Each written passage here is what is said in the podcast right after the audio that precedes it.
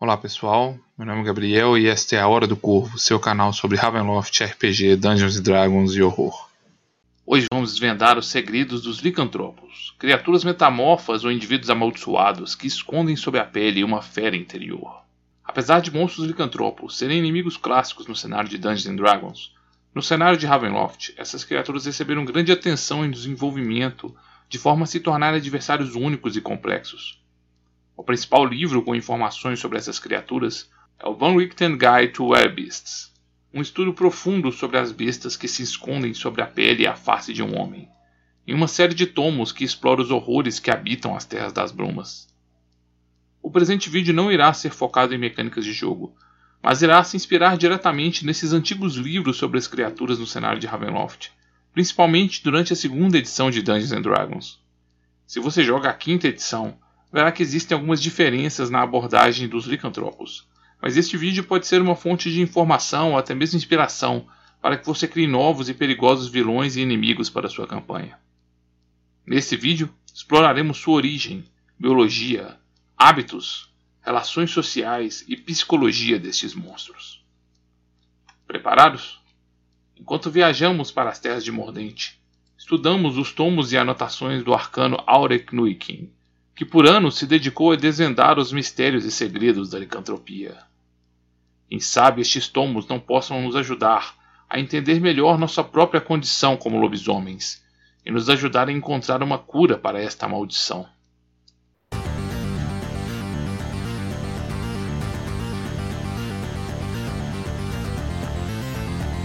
Of Raven.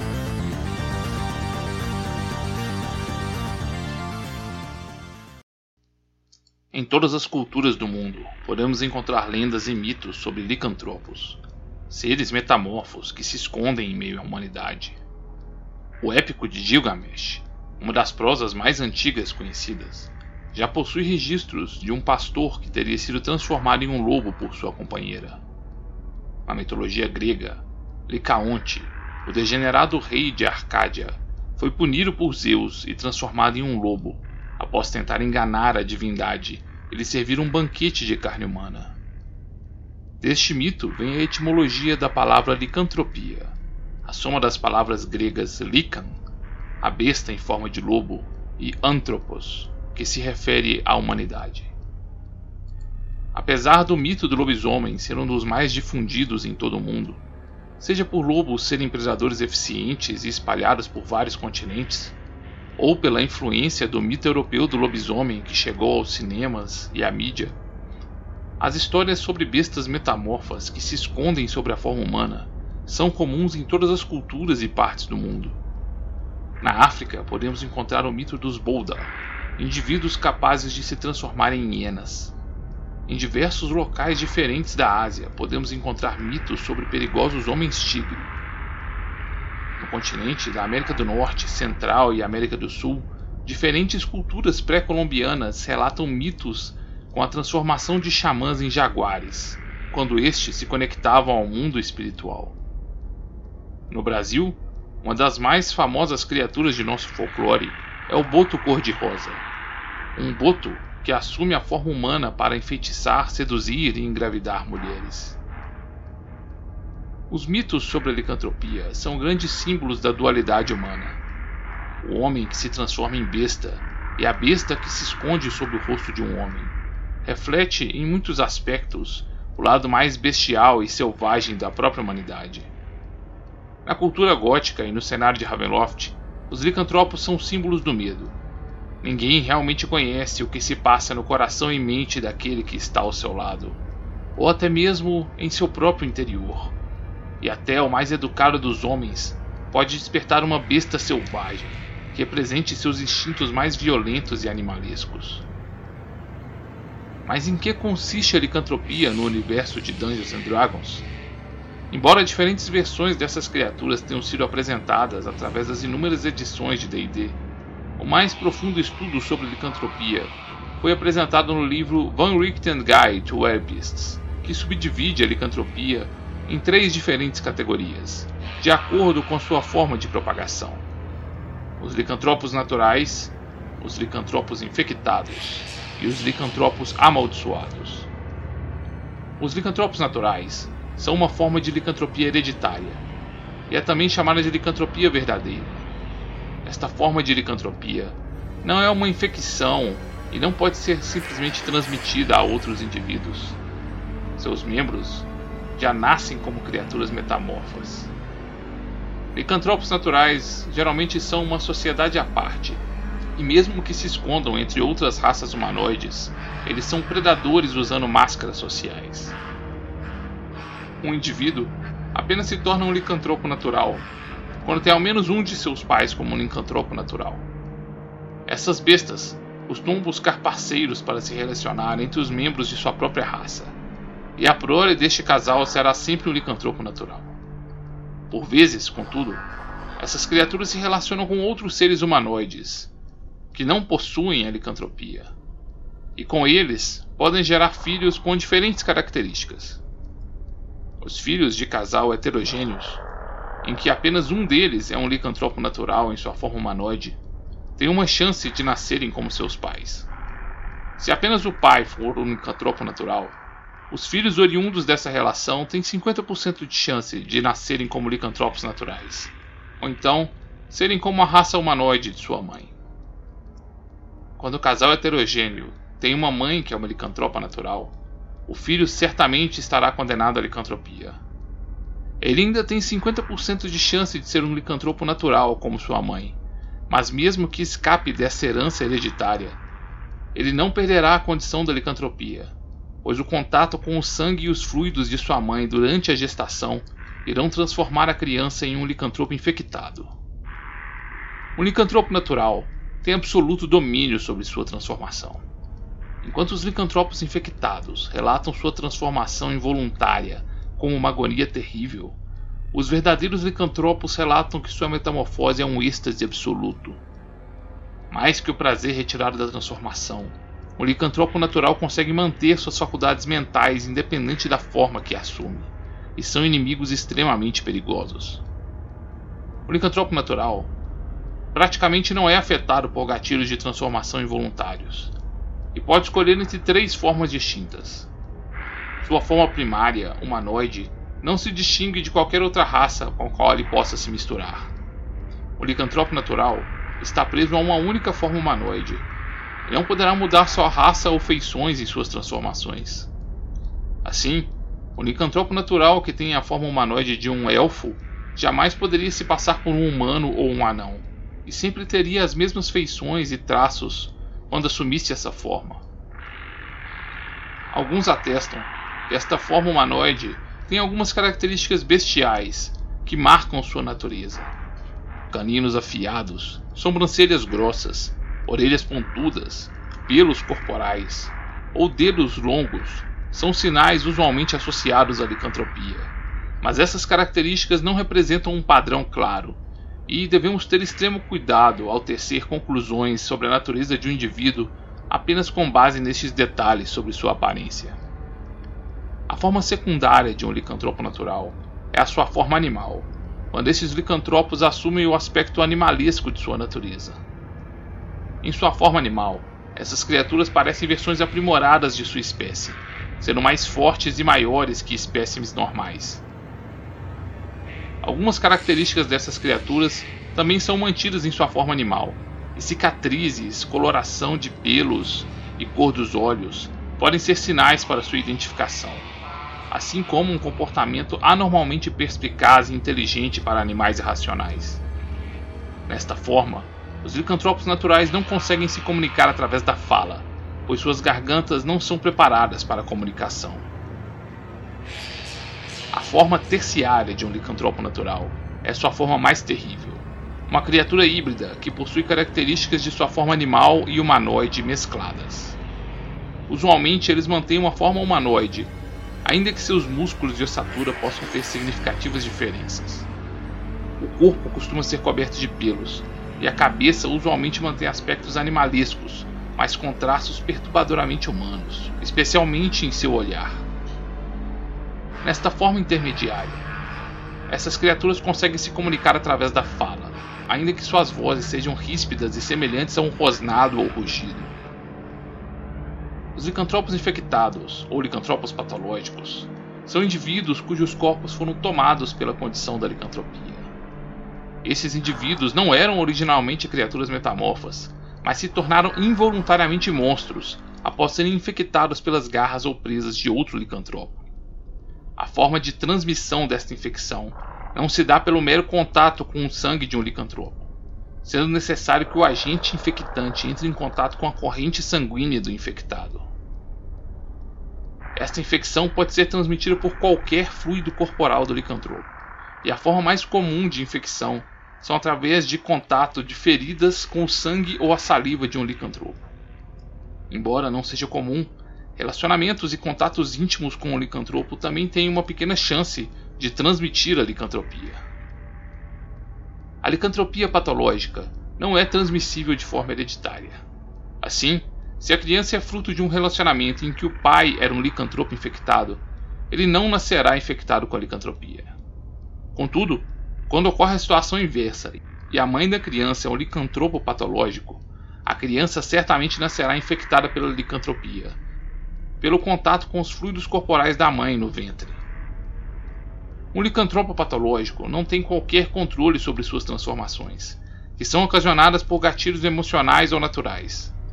Ao contrário dos licantropos naturais, suas metamorfoses são dolorosas e agonizantes, e eles não mantêm qualquer aspecto de sua consciência ou memória. Suas lembranças de suas transformações são apenas memórias confusas e lembranças distorcidas. Esses licantropos possuem apenas duas formas. Sua forma primária é a forma natural e original de um indivíduo humanoide. Embora alguns indivíduos infectados com o tempo venham a desenvolver aspectos animalescos em sua aparência, essas evidências não são conclusivas. Pelo contrário, na sombria Terra das Brumas, muitos indivíduos, ainda que não tenham sido contaminados pela licantropia, parecem adquirir aspectos sinistros em sua aparência, como se os seus pecados passassem a ser refletidos em seus corpos. O aspecto secundário de um licantropo patológico pode ser tanto a sua forma animal ou a sua forma híbrida entre homem e besta. Indivíduos que se transformam apenas em animais costumam ser mais raros, e quando assumem esta forma, se assemelham a versões maiores e mais fortes que de um animal comum. O aspecto secundário dessas criaturas também pode ser de um monstro híbrido, que, assim como os licantropos naturais, tem um aspecto grotesco e assustador, uma mescla entre a raça humanoide e a criatura bestial. A principal diferença entre a forma secundária de um licantropo patológico e a de um licantropo natural é que o licantropo infectado não mantém sua consciência ou mentalidade. O comportamento de um licantropo infectado é tomado pela selvageria e bestialidade, e se assemelha ao comportamento de um animal do fenótipo correspondente. Pior que isso, o comportamento desses indivíduos parece manter um elo emotivo primitivo com seus entes queridos, o que muitas vezes faz com que eles sejam as primeiras vítimas do comportamento violento e bestial da criatura. Por fim, o último tipo de licantropo é o licantropo amaldiçoado, que abriga indivíduos que foram misticamente transformados em bestas metamorfas, sem que tenham herdado tal condição de seus antepassados ou sido infectados pelo contato com outros licantropos. Essas criaturas são extremamente diversas quanto às condições e poderes, mas podem ser subdivididas em três diferentes origens para suas maldições. Os primeiros são aqueles que foram condenados e amaldiçoados pelas suas próprias ações nefastas. Seu comportamento imoral, maligno ou traiçoeiro, de alguma forma atraiu a atenção de forças malignas que corromperam sua essência e o condenaram a uma condição amaldiçoada de existência, que melhor reflete o espelho de sua alma. Outro tipo de licantropo amaldiçoado é aquele que foi amaldiçoado por terceiros em busca de vingança. É sabido que as palavras guardam poder, e o rogo de maldições pode ser um meio perigoso de se obter justiça. Por vezes, as forças ocultas que governam as brumas escutam as súplicas de vingança dos ofendidos e concedem poder às suas palavras para as tornarem verdadeiras. Assim, o poder da emoção, vingança e sofrimento pode ser revertido na condenação de um indivíduo alvo destas maldições a um estado de licantropia amaldiçoada. Por fim, poderosos arcanos e clérigos podem também obter o poder místico de conjurar feitiços e maldições divinas que podem transformar suas vítimas em licantropos amaldiçoados. Apenas magos de grande poder e nenhuma moral, ou clérigos de divindade extremamente malignas e cruéis, se dedicariam a um feito tão terrível quanto a condenação de um indivíduo à licantropia amaldiçoada. Embora os licantropos amaldiçoados sejam tão diversos quanto seus crimes, o mais comum é que esse estado seja imputado para lhe causar sofrimento, e que as primeiras vítimas de sua condição sejam seus entes queridos mais próximos. Quase nenhuma maldição é eficaz, contudo, sem ter um meio pelo qual suas vítimas possam escapar de sua punição. E quase todas as terríveis formas de licantropia amaldiçoada possuem um meio pelo qual os condenados possam redimir sua condição pela expiação de seus pecados. Mas quais são as origens da licantropia? As origens dessa condição estão perdidas em um passado imemorial. Eis que relatos de licantropos podem ser encontrados nos mais antigos registros históricos de qualquer raça, permeiam a lenda de inúmeras culturas e povos. Talvez a licantropia tenha se iniciado como uma maldição mística, tal qual como a que aflige os licantropos amaldiçoados, que se tornaram criaturas metamorfas sem jamais terem entrado em contato com outro licantropo. Essa teoria não esclarece, contudo, como esta maldição teria resultado no desenvolvimento dos licantropos naturais, ou como ela se espalharia como uma infecção para as vítimas de um licantropo. Muitos acadêmicos debatem que os licantropos naturais seriam criaturas que pertencem a uma outra raça, distinta daquela cuja forma humanoide eles parecem emular. Este argumento não é totalmente aceito, haja vista que os licantropos naturais também conseguem se reproduzir com outros humanoides, gerando filhos férteis que podem ou não herdar a licantropia de seus pais. Alguns argumentam que a licantropia natural seria uma evolução das criaturas humanoides, que com o passar do tempo desenvolveram a capacidade de se metamorfosear em outros animais e formas híbridas, com uma clara vantagem competitiva.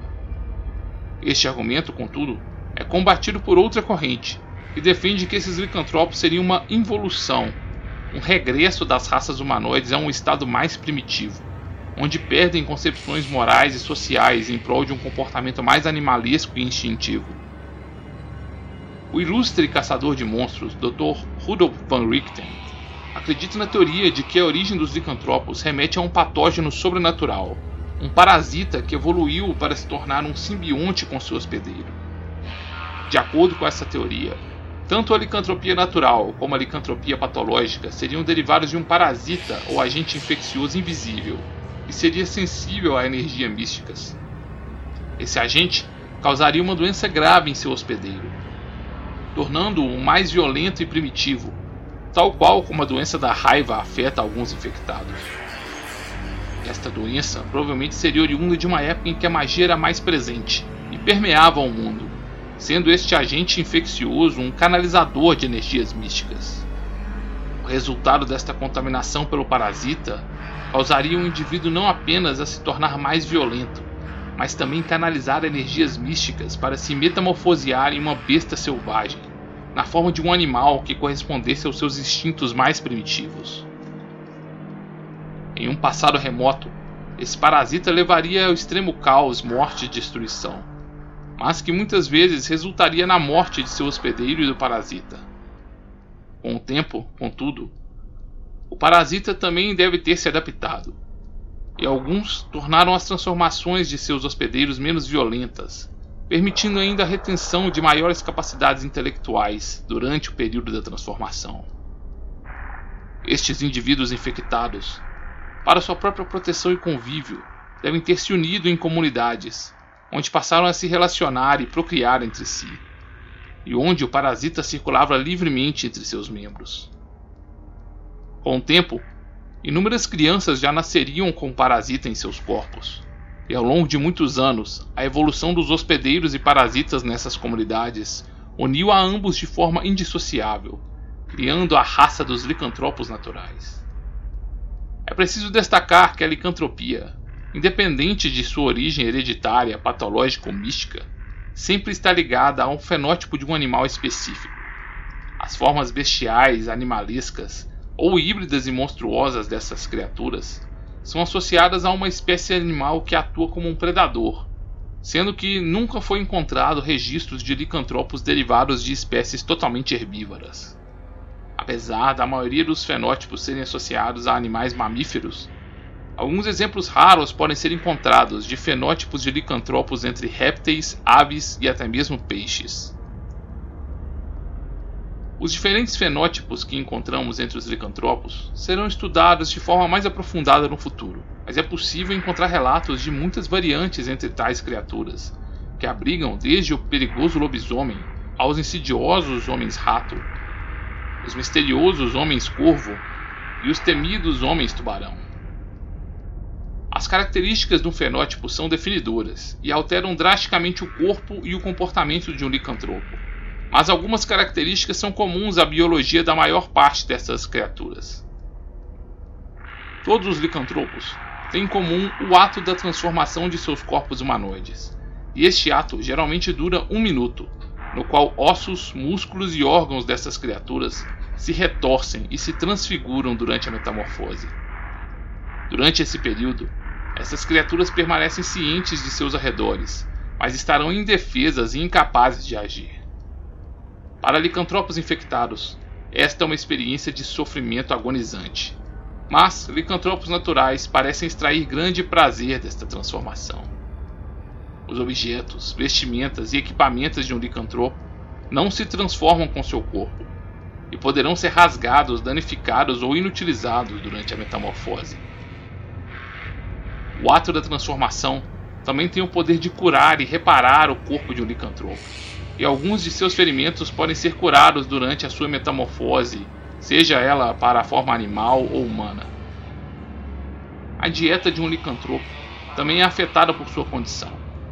Licantropos infectados continuam se alimentando normalmente em sua forma humanoide, ainda que possam desenvolver um gosto apurado por carne crua. Já em sua forma animal ou monstruosa, essas criaturas se alimentam apenas de carne e buscam consumir o equivalente ao que um animal do fenótipo correspondente consumiria para se satisfazer. Licantropos naturais, contudo, apenas obtêm seu sustento através do consumo da carne. Embora possam se alimentar de outros alimentos em sua forma humanoide, eles não obtêm qualquer sustento desse subterfúgio e precisam de uma constante dieta de carne para se manter.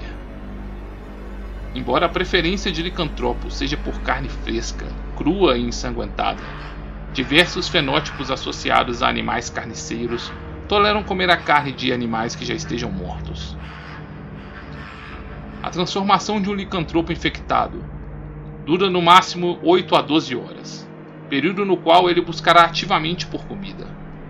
Embora este tempo não seja suficiente para que ele morra de fome, em transformações subsequentes, o monstro estará faminto caso não tenha obtido seu consumo de carne nas transformações anteriores.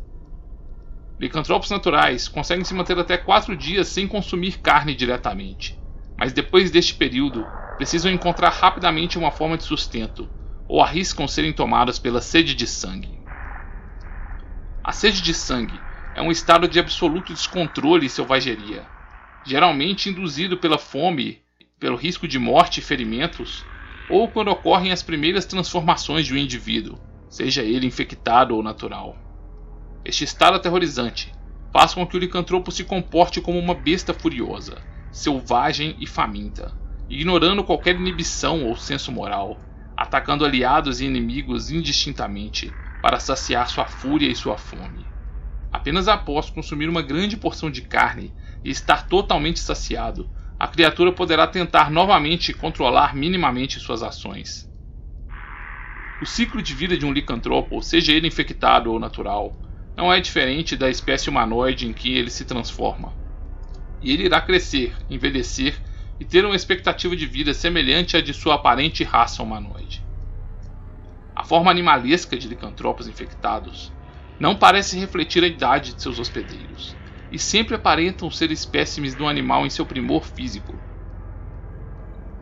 Quando esses licantropos infectados assumem formas monstruosas e híbridas, contudo, aspectos de sua idade humana costumam também transparecer em sua forma híbrida. Os licantropos naturais sempre refletem em suas formas animais ou monstruosas a idade de seus corpos, e suas formas animais são um reflexo da mesma categoria de idade em que eles se encontram em sua forma humanoide. Os hábitos reprodutivos dos licantropos também sofrem algumas alterações. Licantropos infectados mantêm inalterados seus hábitos reprodutivos enquanto estão em sua forma humanoide, embora alguns relatem que a licantropia de alguma forma aumenta a sua libido e sexualidade. Ao engravidar, uma licantropa infectada continuará a se transformar até o último terço de sua gestação, quando o corpo então permanecerá imune a novas transformações até o nascimento da criança. A primeira transformação subsequente ao parto é bastante perigosa, contudo, pois a besta emergirá faminta e com uma terrível sede de sangue. Entre os licantropos naturais, o desenvolvimento sexual ocorre de forma precoce nos indivíduos. Usualmente eles buscam se relacionar com outros licantropos naturais do mesmo fenótipo, e a corte se dá em suas formas híbridas e monstruosas. Licantropos naturais também costumam se relacionar com não infectados, mantendo sua condição em segredo e oferecendo algum risco de contaminação para seus pares. Os licantropos verdadeiros têm um maior índice de nascimento de múltiplos bebês. Durante a gestação, licantropas naturais têm um grande aumento de apetite e precisam comer uma quantia bem maior de carne. Elas ainda detêm o controle de sua transformação, mas limitam sua metamorfose para proteger o bebê e jamais assumem a forma animal durante o último terço de sua gestação. O parto é um momento difícil Eis que existe uma chance de que a dor faça a mãe perder o controle de suas transformações. Muitas licantropas buscam o isolamento para terem suas crias, ou são obrigadas a assassinar as parteiras presentes para protegerem seus segredos. Os filhos de um licantropo, ainda que infectados, nascem em sua forma humanoide. Licantropos naturais, ou mesmo licantropos infectados, que tenham sido contaminados ainda no ventre ou durante a infância, não costumam ser capazes de se transformar até a chegada da adolescência. Durante a puberdade, algum tipo de mudança hormonal ou mental transcorre no indivíduo e suas metamorfoses começam. Esta é uma época de grande risco para os licantropos naturais. Eis que as transformações da puberdade ocorrem sem prévio aviso ou controle, e é muito comum que a transformação seja seguida por uma perigosa e terrível sede de sangue. Durante um tempo, licantropos naturais não conseguem controlar suas mudanças de forma e precisam ser treinados por seus pais para aprender a controlar essas transformações. Alguns licantropos naturais que crescem sozinhos jamais conseguem dominar totalmente sua transformação não sendo diferente de licantropos infectados em seu descontrole sobre essas metamorfoses. A criação de um licantropo por seus pais apenas é levada até a puberdade, sendo comum que após esse período de aprendizado sobre o controle de suas próprias transformações, um jovem licantropo seja já considerado um adulto e tenha que buscar seu próprio caminho. Licantropos naturais infectados também se distinguem quanto à forma com que interagem com a sociedade humanoide a qual pertencem. Licantropos infectados raramente deixam o convívio das comunidades onde viviam antes de serem contaminados, a menos que de alguma forma reconheçam o perigo e ameaça que causam. A maior parte dos licantropos naturais também costumam conviver mascarados em sociedade, se cercando de suas presas e as manipulando para seus próprios objetivos. Existem alguns licantropos naturais, contudo, que preferem a vida selvagem, e alguns chegam até mesmo a passar boa parte de suas vidas em sua forma animal, vivendo na companhia de outras bestas. A relação entre licantropos também merece a atenção de nossos estudos. Licantropos infectados costumam ser indivíduos solitários e atormentados, e raramente se relacionam com outros licantropos. Algumas exceções ocorrem, contudo, e não é incomum que alguns licantropos infectados venham a se relacionar com licantropos naturais, enxergando estes como seus mestres ou superiores em um relacionamento que muitas vezes é abusivo. Entre licantropos naturais, suas relações sociais costumam ser influenciadas em parte pelo comportamento do animal de fenótipo correspondente. Estas tendências comportamentais não devem ser interpretadas como verdades absolutas, contudo Eis que licantropos são indivíduos únicos, com personalidades e interesses diversos. Dentre os tipos de relações sociais mantidas por licantropos, podemos classificar seu comportamento em três categorias. Os individualistas são licantropos naturais solitários e não costumam manter relações próximas com outros licantropos, a não ser durante o período de reprodução ou para cuidar de sua prole. Um exemplo deste tipo de padrão individualista são os homens-ursos, bastante territoriais e inteligentes. O padrão social dos licantropos naturais são aqueles que convivem e se relacionam com um grande número de outros licantropos e raramente permanecem sozinhos ao longo de sua vida. Eles costumam manter regras de comportamento próprio, com complexos padrões de competição, liderança e relacionamentos amorosos. Um exemplo deste tipo de comportamento social são os homens-ratos, que se reúnem em covis liderados por um rei ou rainha da peste. Por fim, existe o padrão intermediário, licantropos que costumam adotar características individualistas e sociais em suas relações. Estes licantropos naturais costumam por vezes estabelecer territórios e defender violentamente esses territórios contra a presença de outros licantropos. Mas também podem se organizar em grupos familiares ou tribais, com relações de hierarquia e disputas, com a liderança usualmente exercida pelo mais apto ou mais forte de seus membros. Exemplo deste grupo intermediário são os homens tigre e os lobisomens. A mentalidade e psicologia dos licantropos também é alvo de intensos debates. Alguns afirmam que existem entre os licantropos uma grande variedade de padrões éticos e morais de comportamento, e que esses indivíduos são tão variados como qualquer outra sociedade.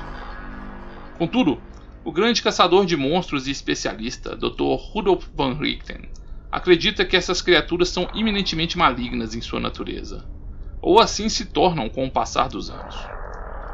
A grande maioria dos licantropos naturais se enxerga como uma raça superior às outras raças humanoides, como predadores naturais, mais aptos e mais fortes. Embora sejam criaturas extremamente inteligentes, a grande parte deles não tem o menor pudor em assassinar outro ser senciente para saciar seus anseios alimentares. E muitos retiram deleite da caça e terror que causam em suas presas. A maior parte dos estudiosos julga tal comportamento como maligno e prega que tais criaturas são aberrações que devam ser exterminadas. Alguns, contudo, relativizam esta visão e destacam que outras raças humanoides também têm comportamento semelhante com bestas do mundo animal, e que não devemos ser rápidos ao julgar moralmente um predador por seus hábitos alimentares. Os licantropos infectados, por sua vez, são criaturas atormentadas, que não detêm o controle de suas transformações ou dos atos de sua forma bestial. Na visão do Dr. Van Richten, contudo, mesmo estes acabam, com o tempo, sendo corrompidos por sua condição. A necessidade e o desejo por consumir carne, e o hábito de predar o mesmo grupo humanoide e entes próximos que estão ao seu redor representa um conflito interno constante e brutal, e muitos podem ser corrompidos por essa escuridão que os cerca. Alguns licantropos infectados resistem a essa atração das trevas e corrupção e lutam contra estes impulsos. Alguns buscam ativamente a cura e redenção, se isolam ou chegam até mesmo a cometer suicídio. Outros, com o passar do tempo, aprendem a conviver com estes anseios e mascarar sua condição, ou mesmo tirar vantagem de sua amaldiçoada transformação, e sua ética e moral é lentamente corroída, até eles também se tornarem monstros malignos e degenerados, mesmo em sua forma humana. Em muitos casos, alguns licantropos infectados permanecem com a sua moral inalterada em sua forma humanoide, mas quando são tomados por sua forma monstruosa ou bestial, esta forma demonstra um comportamento sádico e cruel. Ao contrário do que muitos pensam, licantropos não são bestas assassinas sanguinárias, irracionais e descontroladas. O único momento em que essas bestas mantêm comportamentos totalmente selvagens e irracionais ocorre quando elas estão no estado de sede de sangue e agem como se estivessem em um frenesi sanguinário. Os licantropos infectados ao se transformarem em animais ou monstros híbridos, não se tornam estúpidos ou animalescos. Esta falsa concepção advém do fato de que, na maioria das vezes, as primeiras transformações de um licantropo infectado é acompanhada do estado da sede de sangue, como se a besta estivesse faminta ou experimentando a loucura por estar finalmente livre para caçar. Após algumas transformações, contudo, esta nova forma de um licantropo infectado adotará um comportamento mais prudente. Embora não passe a deter a racionalidade da sua forma humanoide, a criatura irá se postar com a sagacidade e astúcia animal, considerando seus instintos de autopreservação e avaliando os riscos de seus atos. Ainda que a forma humanoide não tenha lembranças de seu período como bestas, a forma bestial ou monstruosa mantém alguns vínculos instintivos com a mente do hospedeiro.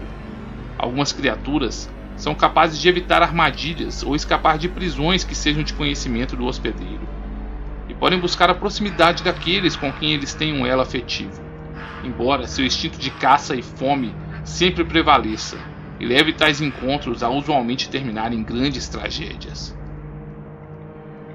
Licantropos naturais mantêm sua inteligência durante todo o período de sua transformação e conseguem manter inclusive habilidades que detêm sua forma humanoide, desde que possam as executar em sua forma híbrida ou animal. Um guerreiro licantropo em sua forma híbrida e monstruosa será um oponente ainda mais terrível. Um ladino poderá ser um predador mais silencioso e furtivo. E há relato de bestas híbridas capazes de conjurar magias arcanas ou divinas. As ambições e anseios de um licantropo natural também podem ser tão variadas como as de qualquer outra raça humanoide. Embora sintam a necessidade de se alimentar de carne, essas criaturas são inteligentes e racionais, e raramente se deixam ser levadas apenas por necessidades primárias. Licantropos naturais também demonstram ambição por poder, conforto, riquezas e reconhecimento, e se mascaram entre a civilização com complexos estratagemas para atingir seus objetivos. Enquanto desvendamos os segredos da licantropia, somos tomados por temores terríveis quanto à nossa própria situação. Estaríamos condenados a ser corrompidos pela besta interior, nos tornando degenerados monstros que se alimentam de nosso semelhante? À medida que caminhamos pelos desolados ermos de Richimlo até Mordente, somos tomados pela angústia e sentimento de ódio e vingança. Inscreva-se neste canal, ativem as notificações e vamos continuar a desvendar sobre os poderes e fraquezas que advêm da licantropia, e principalmente como caçá-los e destruí-los.